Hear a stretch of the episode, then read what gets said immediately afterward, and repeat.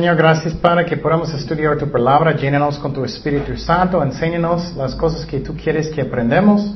En el nombre de Jesús oremos. Amén. Ok, bueno, segundo de Tesalonicenses capítulo 2. Y siempre es bueno de leer el capítulo antes de venir para que está bien en tu mente cuando estamos estudiándolo. Capítulo 1 habló de animar a la gente porque ellos estaban en medio de persecución. Había mucha confusión de doctrinas en esa iglesia también. Hoy en día, oh, ¿cómo común es eso, no? es como, no entiendo personas como, voy a ignorar la Biblia y voy a enseñar lo que yo quiero. Y para mí personalmente, yo siento tanta responsabilidad de decir solamente lo que Dios dice en la Biblia, no mi opinión. Lo que dice la Biblia. Mi opinión, no soy nadie, soy Ken. Hola, soy Ken. no soy Dios. Entonces, yo trato mi mejor de solamente enseñar lo que dice la Biblia. Y muchos no hacen eso. Es como, ah, voy a enseñar este libro, voy a hacer lo que yo quiero. Y eso está mal. En esa iglesia ellos tenían mucha confusión de ellos, algunos pensaban que ellos ya uh, perdieron el rapto y ellos pensaban que ellos ya, ya están en el juicio de la tierra, de la gran tribulación de siete años y algunos estaban uh, renunciando de sus trabajos y eso. Y eso es muy triste. Personas muchas veces no piensan que doctrina es importante, pero sí es muy importante. Voy a darte un ejemplo. Tan importante es doctrina que es bien. Algunas iglesias enseñan que Dios siempre sana. Y algunas personas dicen, oh, ¿qué, es la diferencia? Que ellos enseñan eso, ¿qué es la diferencia? Oh, bueno, un día tú vas a estar enfermo, posible en el hospital. Y, y tú, si tú crees doctrina mala, vas a pensar automáticamente, es mi culpa, no tengo suficiente fe, o tengo pecado en mi vida. Y a veces sí es eso, pero muchas veces no. Entonces depende de la situación. Y doctrina sí es muy importante. Y uh, en esta iglesia Pablo está diciendo, no cree las cartas de otros hombres o, o, personas están diciendo, tienes que creer lo que yo dije, Pablo, y lo que dice la palabra de Dios, no el hombre. Empezamos en versículo 1. dice, pero con respecto a la venida de nuestro Señor Jesucristo y nuestra reunión con Él, os rogamos, hermanos, que no os dejéis mover fácilmente de vuestro modo de pensar, ni os conturbéis, ni por espíritu, ni por palabra, ni por carta, como si fuera ah, nuestra, en el sentido de que el día del Señor está cerca. Entonces eh, ellos estaban sufriendo, ellos pensaban que ah, ellos perdieron el rapto y era mucha confusión en esa iglesia. Y lo que pasó es que Pablo estaba en la ciudad de Tesalónica por solamente tres semanas y había mucha persecución y Pablo tenía que huir de esta ciudad. Y Pablo estaba enseñándoles del rapto, de la tribulación. El rapto es cuando Jesús va a venir y vamos a subir todos los cristianos con Jesucristo. Instantáneamente vamos a estar en las nubes con Cristo. Y entonces también él habló de la tribulación. La tribulación es el, cuando Dios va a juzgar la tierra por siete años. Entonces ellos estaban sufriendo tanto en Tesalónica, ellos pensaban, ya estamos en el juicio del mundo. Pero todavía no. Ellos no perdieron un rapto, ellos estaban escuchando mentiras. Y una cosa que tenemos que entender es normal para un cristiano de sufrir. No me gusta, pero es como es. Es normal a veces estar enfermo, aunque algunas iglesias dicen que no. Pablo estaba enfermo mucho. Muchos pastores buenos que conozco, ellos están enfermos mucho. Es normal. Y Dios tiene sus propósitos. A veces Dios hace pruebas a propósito para que aprendamos cómo crecer en Jesucristo. Por ejemplo, cada vez que tú vas a tener una prueba, si estás enojado con Dios, o bueno, no, no, no estás maduro todavía.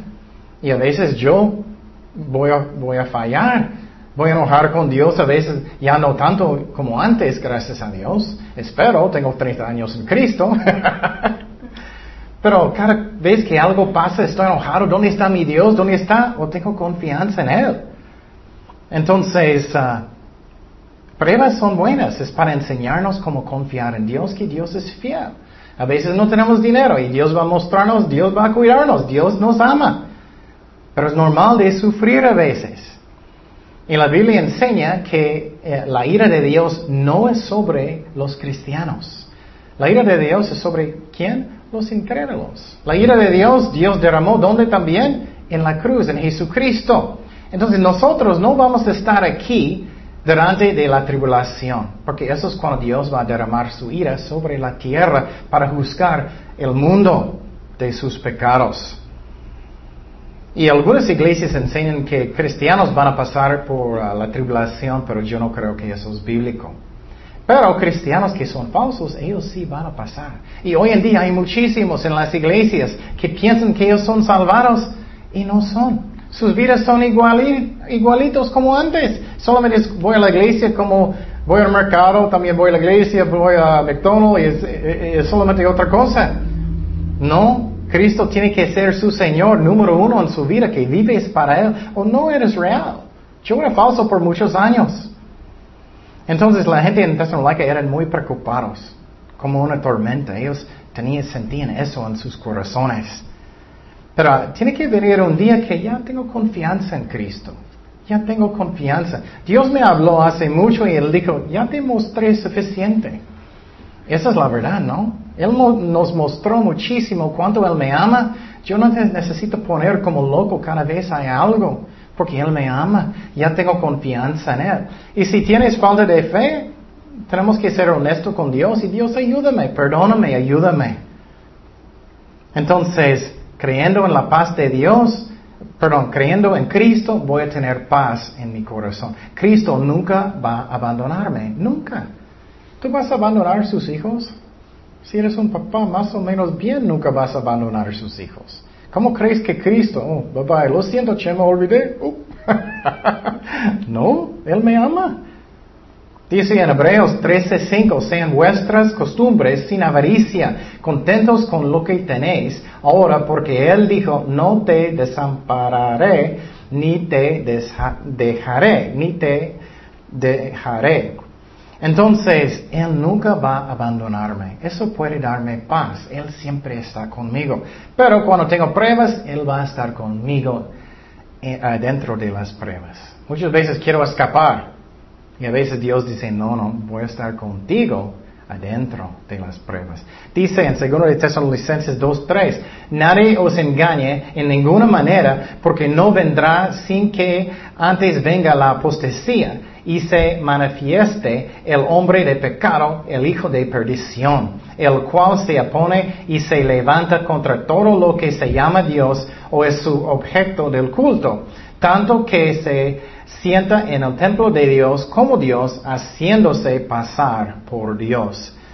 Entonces Pablo está diciendo que tienes que tener cuidado, que nadie va a engañarte. Cristo dijo, hay muchos falsos profetas. Y obviamente si Cristo dijo, hay muchos falsos profetas, existen falsos profetas, ¿no?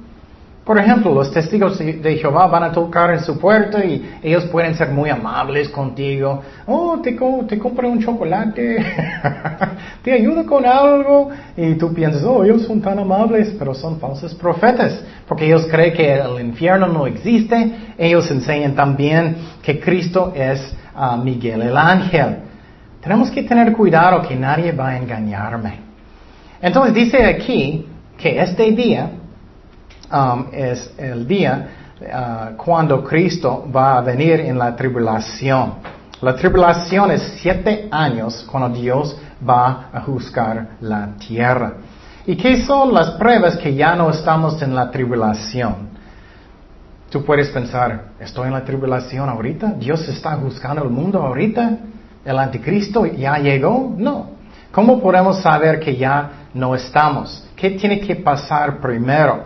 Primeramente, la apostasía tiene que pasar. ¿Qué significa eso? Apostasía significa caer de la fe, caer de la fe.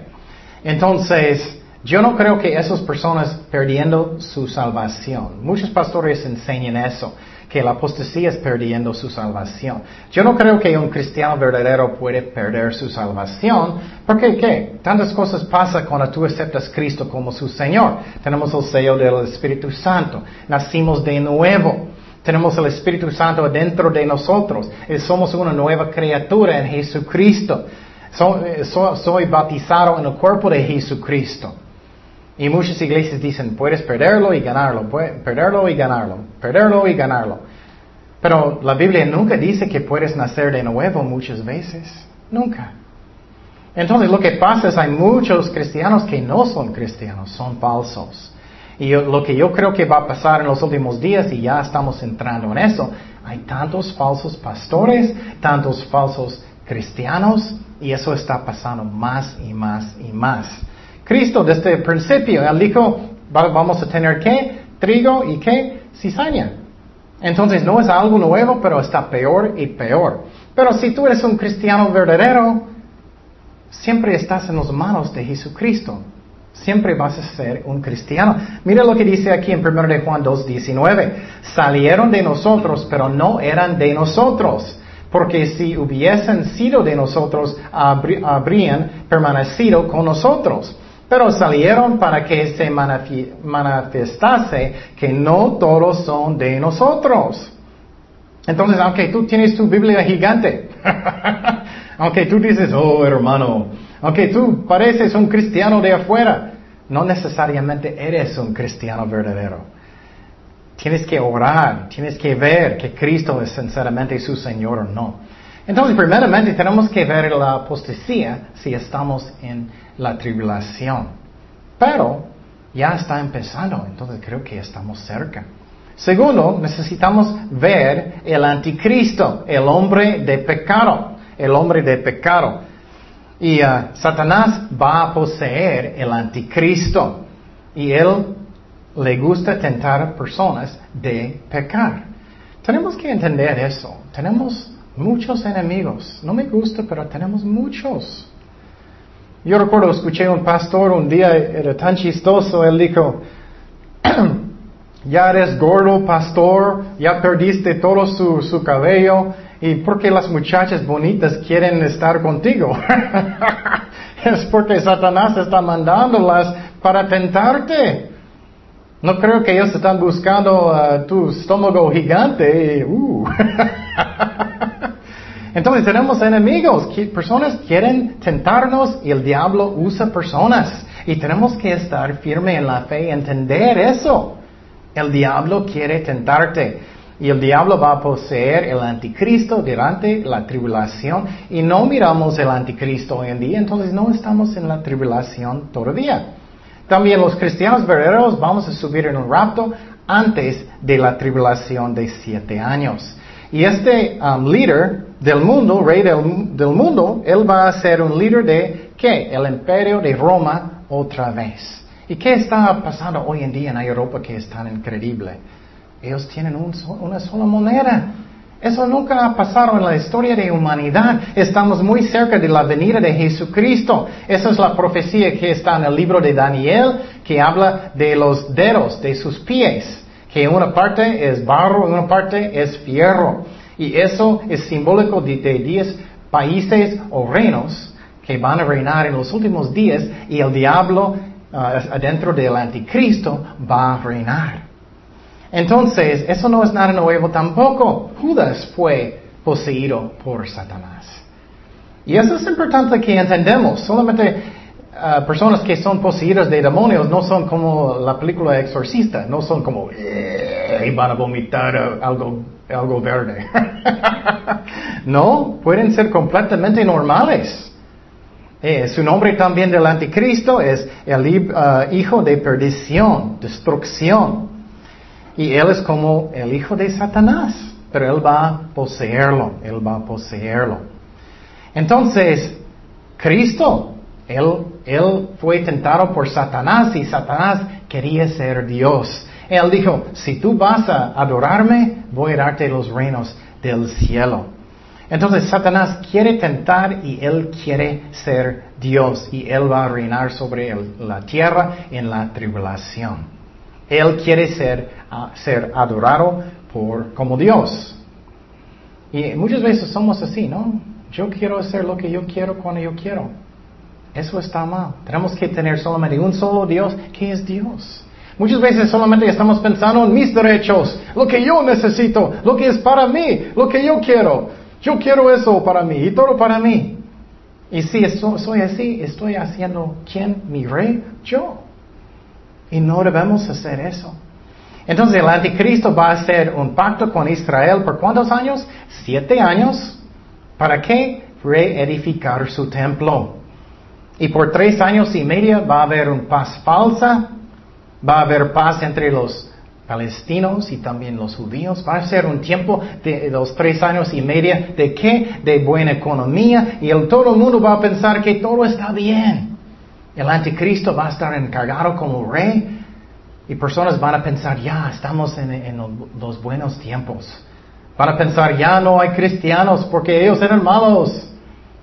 Ellos van a pensar que todo está bien, el anticristo está reinando y va a ser un paz que falsa. Ellos van a empezar los sacrificios en Israel otra vez. Qué raro, ¿no? Van a empezar a sacrificar los animales en Israel. Todo. Y el anticristo va a tener las respuestas de todo, todos van a pensar. Pero después de tres años y medio, ¿qué va a pasar? El anticristo va a entrar en el, uh, lugar santísimo, va a decir que yo soy Dios en el templo. Él va a decir, tú tienes que adorarme. Y todos los judíos van a decir, ¿qué? Hoy ve.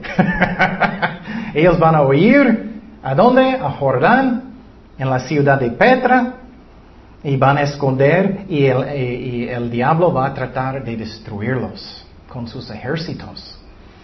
Y esa es la razón, dice en Apocalipsis, que va a perseguir a la mujer. Entonces, ¿qué más va a pasar?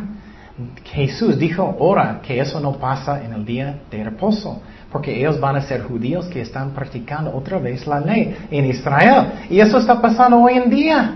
Muchas veces pensamos, ay, ¿dónde está Cristo? Estamos esperando, ¿dónde está? Las cosas están pasando. A Europa ya está. Muchas personas piensan, ay, ¿cuándo va a pasar? O ya está pasando. Tenemos computadoras. Y podemos tener la marca de la bestia ya. Y eso es un milagro, porque la Biblia dice que en la tribulación no vas a poder de comprar ni vender si no tienes la marca de la bestia. Eso solamente es posible porque ya tenemos computadoras. Pero cuando el anticristo va a entrar en el templo, en el lugar santo, ah, santísimo, y decir que yo soy Dios, eso se llama abominación de desolaciones. En este momento la ira de Dios va a ser derramado y va a empezar los ah, juicios de los sellos y trompetas y los tazones de los últimos tres años y media. Pero la cosa que es muy interesante, ¿qué va a pasar en el cielo? Ya sabemos qué va a pasar en la tierra, qué va a pasar en el cielo. La Biblia dice en Apocalipsis 1 y al 4 cosas muy interesantes. El, Juan, el apóstol, tuvo una visión de Jesucristo. ¿Recuerdas en el libro de Apocalipsis, en capítulo 1? Él tuvo una visión de Jesucristo y que él dijo, ven, ven arriba para ver lo que va a pasar. Él tuvo una visión del cielo y lo que estaba pasando en el cielo es que Dios tenía un pergamino en su mano con un sello. Y, Dios dijo, ¿quién es digno de, tener este, este, uh, este pergamino? Y yo creo que es el título de la tierra. Y Juan empezó de llorar y llorar y llorar, porque él pensaba no había nadie digno de comprar la tierra otra vez. Pero ¿qué pasó? Jesucristo apareció como que un cordero. Y Cristo con su sangre, Él compró la tierra otra vez, Él compró este título de la tierra. Y Juan miró todo eso en el cielo. Y empezó con los sellos, con eso de hacer los juicios de la tierra. Y, um, Empezando con eso, el anticristo empezó de venir sobre un caballo que blanca. Eh, interesante, ¿no? ¿Por qué blanca? Porque él quiere engañar como él es algo que es bueno y santo y él no es. Entonces, con estos siete sellos empezó el anticristo y uh, empezó los otros juicios de la tribulación. Um, y eso es lo que pasó en el cielo. Entonces, Pablo está diciendo, ustedes ya no están en la tribulación, ¿cómo crees? No, miras, no miraste el anticristo, no, no estamos mirando toda la apostasía, no estamos mirando el pacto con Israel, entonces no estamos en la tribulación todavía. Entonces seguimos en versículo 5. Dice, segundo de Tesalonicenses 2.5, no os acordáis que cuando yo estaba todavía con vosotros, os decía esto? Él está diciendo, escucha. Ustedes no, están escuchando. Y ahora vosotros sabéis lo que lo detiene, a fin de que a su debido tiempo se manifieste. Entonces tienes que pensar, ¿qué detiene? ¿Por qué no estamos en el juicio del mundo? Porque el anticristo ya no está. ¿Qué está deteniendo eso pasar? Es el Espíritu Santo. Pero el Espíritu Santo está ¿dónde? Adentro de los cristianos. Y mira lo que dice aquí, porque ya está en acción el misterio de la iniquidad, solo que hay quien al presente lo detiene, hasta que él a su vez sea quitado en el medio. Entonces Pablo está diciendo, algo está deteniendo el anticristo venir. ¿Y qué es? El Espíritu Santo adentro de todos los cristianos. Pero cuando todos nosotros vamos a subir en el rapto, ya el Espíritu Santo ya no está deteniendo lo que va a pasar con el anticristo y eso es cuando él va a empezar a reinar sobre el mundo. Um, entonces, tenemos que entender algo muy importante. El diablo necesita permiso por cualquier cosa. Permiso por cualquier cosa. Algunas personas tienen tanto miedo y algunas iglesias tienen mal doctrina. Ellos dicen, no, tú tienes una maldición sobre su familia, estás en muchos problemas, tienes esta maldición. No, la Biblia enseña que tú estás responsable por sus propios pecados. Pero si tú sigues en los pecados de sus papás, Claro, vas a sufrir las consecuencias. Pero si eres un cristiano, no tienes que tener miedo del diablo ni nada. Tenemos que respetar su poder y escondernos detrás de Jesucristo, eso sí. Pero no necesitamos tener miedo del diablo. Pero muchas personas, especialmente hoy en día, están jugando con cosas que no deben. Los jóvenes, jóvenes jugando como con juegos del diablo. Y no debemos. Él tiene poder, pero Él no es Dios. Pero Satanás necesita permiso por cualquier cosa. Esa es la razón el anticristo no puede subir hoy en día. Pero el anticristo y el diablo es como sin ley. Esa es la razón hoy en día. Es más y más normal homosexualidad. Es más y más normal el aborto. Y qué triste. Y hoy en día tú puedes mirar en un ultrasonido el bebé después de algunas semanas su corazón palpitando. Y personas dicen, no, no, no, solamente son células. ¿Cómo puede hacerte ciego el, pecado, no? Y Dios puede perdonarte y puede restaurar su corazón si hiciste eso, pero tenemos que arrepentirnos. Y personas van a hacer todo lo que es correcto en sus propios ojos, como los días ah, de los jueces, mucho en, como Israel en el tiempo pasado. Eso está pasando más y más y más hoy en día. Personas piensan que ellos deciden lo que es correcto. Yo, a mí estoy pensando, ¿Quién eres tú? ¿Qué arrogante? Ok, voy a escribir la ley de Ken. voy a escribir mi propio libro de mis leyes como debe ser todas las cosas. ¡Qué arrogante! Dios decide estas cosas, yo no. ¿Qué dicen jueces 17.6? En aquellos días no había rey en Israel, cada uno hacía lo que bien le parecía. Y qué triste es eso. Personas hacen lo que ellos creen. Y muchas personas hoy en día son engañados. Ellos dicen, ah, yo fui bautizado en la iglesia, entonces puedo hacer todo lo que quiero y voy al cielo. No, no es así. ¿Tú crees que cuando tú eres bebé ellos echaron un poquito agua? ¿Esos son los requisitos para la salvación, sinceramente? ¿Puedes hacer todo lo que quieres? ¡Qué ridículo! No, tienes que arrepentir. También en la Biblia nunca ellos están bautizando bebés, solamente personas que, que, que quieren arrepentir. Un bebé no puede decir, ya no voy a pecar, ya no voy a mentir. No puede, es un bebé. Tenemos que leer qué dice la Biblia. Entonces, estamos hablando de la tribulación cuando el anticristo va a subir en poder. Ya no estamos en este tiempo ahora, gracias a Dios, y los cristianos van a subir en el rapto antes. Y mira más lo que dice aquí, segundo de Tesalonicenses 2.8. Y entonces se manifestará aquel en cuyo a quien el Señor matará con el espíritu de su boca y destruirá con el resplandor de su venida. Entonces, ¿qué va a pasar? El anticristo ah, va, va a un lugar se llama Megiddo en Israel con sus ejércitos para tener una batalla. Y Cristo va a regresar sobre un caballo blanco. Eso es después de los siete años en la tribulación. Cristo va a venir primero y nosotros, ¿dónde? Detrás de Él. Eso a mí es chistoso. No sé.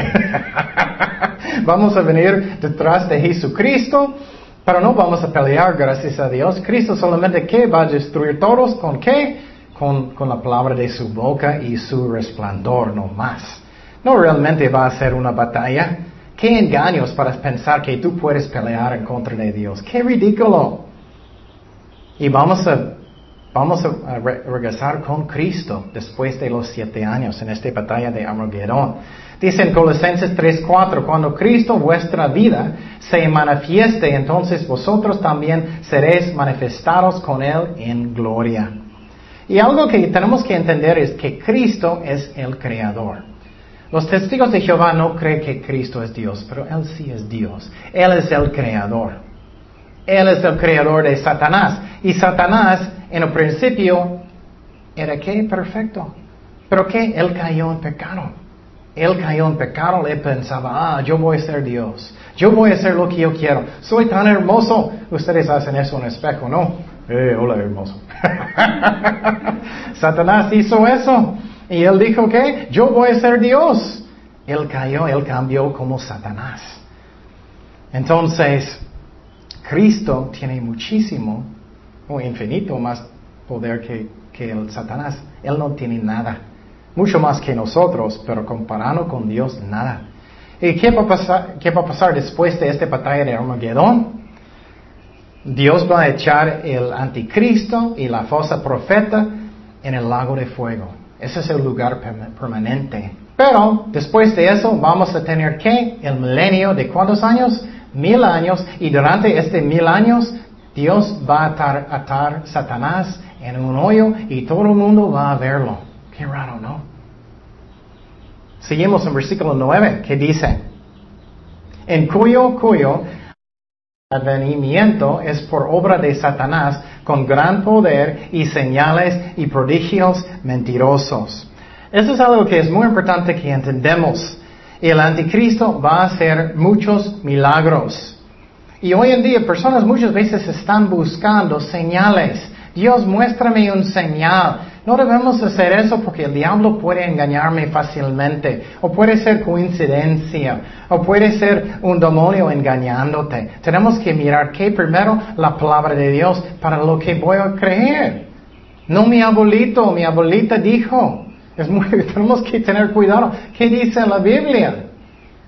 Mira lo que dice en Hechos 17:11. Muchas iglesias dicen, no, yo voy a decirte lo que tú tienes que creer. Eso no está bien. Tenemos que leer la Biblia que dice en la Biblia. Mira lo que dice en Hechos 17:11. Y estos eran más nobles que los que estaban en Tesalónica, pues recibieron la palabra con toda solicitud, escudriñando cada día las escrituras para ver si estas cosas eran así. Entonces, aunque es aquí, oh, ¿quién dijo algo muy raro hoy? ¿Eso está en la Biblia? Oh, no, no, eso no es cierto. Tenemos que leer qué dice la Biblia primeramente. Y Satanás puede disfrazarse como que un ángel de luz. Escuché muchas historias. Ah, Cristo está en esta tortilla. oh, María está en esta mancha en la pared. Es ella. Vamos a poner velas. ¡Qué engaño! Eso no es Dios. Y el anticristo va a hacer muchos engaños. Entonces el diablo va a usar muchos milagros y mentiras para engañarte. Algo que es muy común aquí en México. ¿Cuándo vas a arrepentir? ¿Qué? Mañana. No siempre tenemos mañana. O Dios va a perdonarme, Él es amor. Si Él es amor, pero tienes que arrepentir o no vas a ir. Muchas personas piensan, ah, puedo hacer lo que quiero y Dios es misericordioso y voy a entrar en el cielo. Y no es cierto.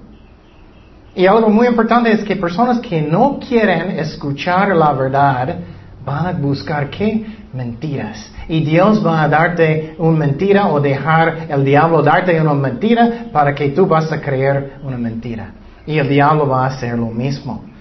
Dice en um, segundo de Tesalonicenses dos días, y y con todo engaño de iniquidad, para los que se pierden, por cuanto no recibieron el amor de la verdad para ser salvos. Por esto Dios les envía un poder engañoso para que crean la mentira, a fin de que sean condenados todos los que no creyeron en la verdad, sino que se complacieron en la justicia. Muchas personas usan muchas mentiras para no creer en Dios. ¿Y qué es realmente que está pasando? No quiero nadie me diga nada. No quiero que nadie me diga, no puedes tomar, no puedes fornicar, no puedes hacer lo que tú quieres. Pero Dios es amor, Él sabe lo que es lo mejor para nosotros. ¿Qué son, algunas de las mentiras más comunes? Personas dicen, ah, no existe Dios, venimos de changos. Posible chema, pero no sé. venimos de changos, entonces no importa, voy a hacer lo que quiero. O personas dicen, ah, todos los caminos llegan al cielo son mentiras. Cristo dijo, Cristo dijo que yo soy el único camino y la vida y la verdad. Único. Entonces, personas hacen excusas para que ellos puedan pecar, pero no es un engaño. Y Jesús dijo, cuidado de falsos profetas. Y por ejemplo, hoy en día muchos quieren casar que son homosexuales. No importa lo, eh, eh, escuchas las noticias y personas dicen, ¿qué tú crees? ¿Qué tú crees? ¿Qué tú crees? No importa. ¿Qué dice Dios? Es pecado. Y la Biblia dice claramente, homosexuales no van a entrar en el cielo. Pero tampoco mentirosos. Hay muchas personas que mienten cada momento y piensan que ellos son salvados y no son. O personas que practican fornicar y eso, no van a entrar. Los borrachos no van a entrar. Si eres un cristiano y caes un momento, eso es diferente. No pierdes su salvación si eres un cristiano verdadero. No debes caer en pecado, pero eso es diferente. Pero personas que practican el pecado no son salvados. Entonces, Dios va a dejarlos creer en mentiras si ellos no quieren creer la verdad. Dice en, en uh, versículo 13. Pero nosotros debemos dar siempre gracias a Dios respecto a vosotros, hermanos amados por el Señor, de que Dios os haya escogido desde el principio para salvación mediante la santificación por el Espíritu y la fe en la verdad. Entonces Pablo está dando gracias a Dios y él dijo que Dios te escogió para la salvación. Esa es una doctrina muy grande, pero a mí es muy sencillo. A mí Dios te escogió antes de la fundación porque ¿qué? Él sabía que tú vas a querer arrepentirte. Yo no creo que Dios escogió a algunas personas de ser salvados y a algunas personas para ir al infierno. Si Él es así, ¿por qué tantas personas murieron en el diluvio? ¿Cuántas personas fueron salvados? ¿Ocho? ¿Crees que Dios escogió ocho personas solamente? Qué ridículo. Dios es amor. Él no va a hacer eso. La Biblia dice que Él quiere que todos son salvados. Pero Él nos escoge conforme a su conocimiento antes de la fundación. Él sabía que tú vas a arrepentir. Y si no quieres arrepentir, eso es tu propia culpa. No puedes darlo a Dios. Romanos 8, 29 dice, porque a los que antes conoció también los predestinó para que fuesen hechos conformes a la imagen de su Hijo, para que Él sea el primogénito entre muchos hermanos. Entonces, predestinado es porque Él sabía que tú vas a arrepentir, vas a querer. Y Él predestinó toda su vida, toda su vida, sus ministerios, todo. Y, pero tú puedes decidir si vas a cumplirlos o no. Versículo 14, ¿qué dice? A lo cual os llamó mediante nuestro evangelio para alcanzar la gloria de nuestro Señor Jesucristo. Entonces, Dios está glorificado en ti. ¿Por qué? Porque tú eres tan mal. Dios tiene tanto amor, Él te salvó. Él miró, oh, Ken, tú eres tan sucio y tan, tan metido en el pecado, voy a salvarte, voy a lavarte en la sangre de Jesucristo, voy a hacerte un hijo de Dios, voy a cambiar su vida. Eso da gloria a Dios. ¿Por qué? Porque muestra que Dios es tan bueno con nosotros. Amén. Él nos cambió. Gloria a Dios. Seguimos en versículo 15. Así que hermanos, estad firmes y retener la doctrina que habéis aprendido, sea por palabra o por carta nuestra. Entonces dice aquí que tenemos que estar firmes en la fe. Vamos a ver más y más y más falsos profetas. Tenemos que leer la Biblia, qué dice la Biblia, y no cree cualquier cosa. Me da mucha tristeza entrar en iglesias y ellos están leyendo libros que enseñan mentiras. Uh, mira, él, o algunos pastores tienen uniformes. ¿Qué es un uniforme? No es nada. Eso no cambia la persona, el corazón. ¿Qué dice la Biblia? Entran muchas iglesias, ellos creen, oh, Dios siempre quiere sanar. Oh, voy a declarar, declarar todo lo que yo quiero. Yo declaro que Chema va a darme su camisa porque me gusta. yo declaro que voy a tener este novio porque me gusta. Yo voy a declarar que quiero esa casa porque me gusta. No, no soy Dios. Y personas están en las iglesias. Ok, ok, este libro dice. Tenemos que leer la Biblia. ¿Qué dice la Biblia? No el hombre solamente. O voy a leer este libro que dice que hay tantos propósitos por mi vida, pero estoy leyendo la Biblia y este propósito no está en la Biblia. ¿Qué dice la Biblia? El enfoque de lo que estás leyendo ¿Es Cristo o el enfoque soy yo? ¿Qué dice la palabra de Dios? Hay muchos falsos profetas. Y hoy en día muchas veces personas solamente quieren ir a iglesias que es muy divertido y que, que tiene el mejor las alabanzas en el mundo y nada de eso. Y podemos tener buenas alabanzas, no estoy diciendo que no, pero más importante es que arrepentimiento y glorificar a Dios.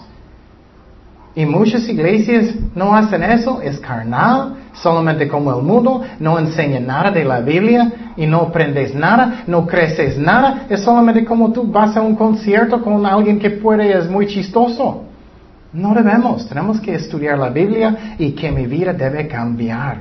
Dice en 2 de Tesalonicenses 2.16, y el mismo Jesucristo, Señor nuestro, y Dios nuestro Padre, el cual nos amó y nos dio consolación eterna y buena esperanza por gracia. Mire, dice consolación eterna. Eso tenemos vida eterna.